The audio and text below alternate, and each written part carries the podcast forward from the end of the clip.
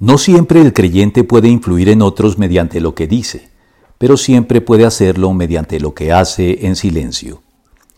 Los matrimonios mixtos, es decir, aquellos en los que uno de los cónyuges es cristiano y el otro no, han constituido un problema para la fe del cónyuge creyente. Precisamente, a la luz de esas problemáticas, el apóstol Pablo da instrucciones en el capítulo 7 de su primera epístola a los Corintios, entre las que sobresalen las siguientes.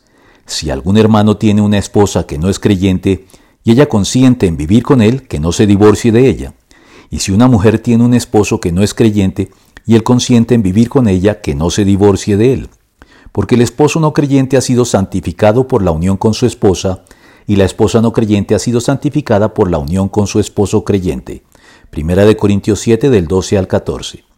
Por supuesto, la situación en estos casos no es igual para hombres y mujeres, pues aunque ambos tendrán que afrontar dificultades para honrar su fe como es debido en un matrimonio en que su contraparte no es creyente, sobre todo en los hogares occidentales modernos más igualitarios, las mujeres tienen no obstante mayores dificultades en vista del papel asignado al hombre como cabeza responsable de la relación y la inevitable subordinación que ellas tendrán que manifestar a sus maridos.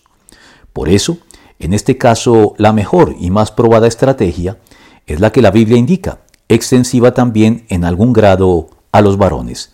Asimismo, esposas, sométanse a sus esposos, de modo que si algunos de ellos no creen en la palabra, puedan ser ganados más por el comportamiento de ustedes que por sus palabras al observar su conducta íntegra y respetuosa.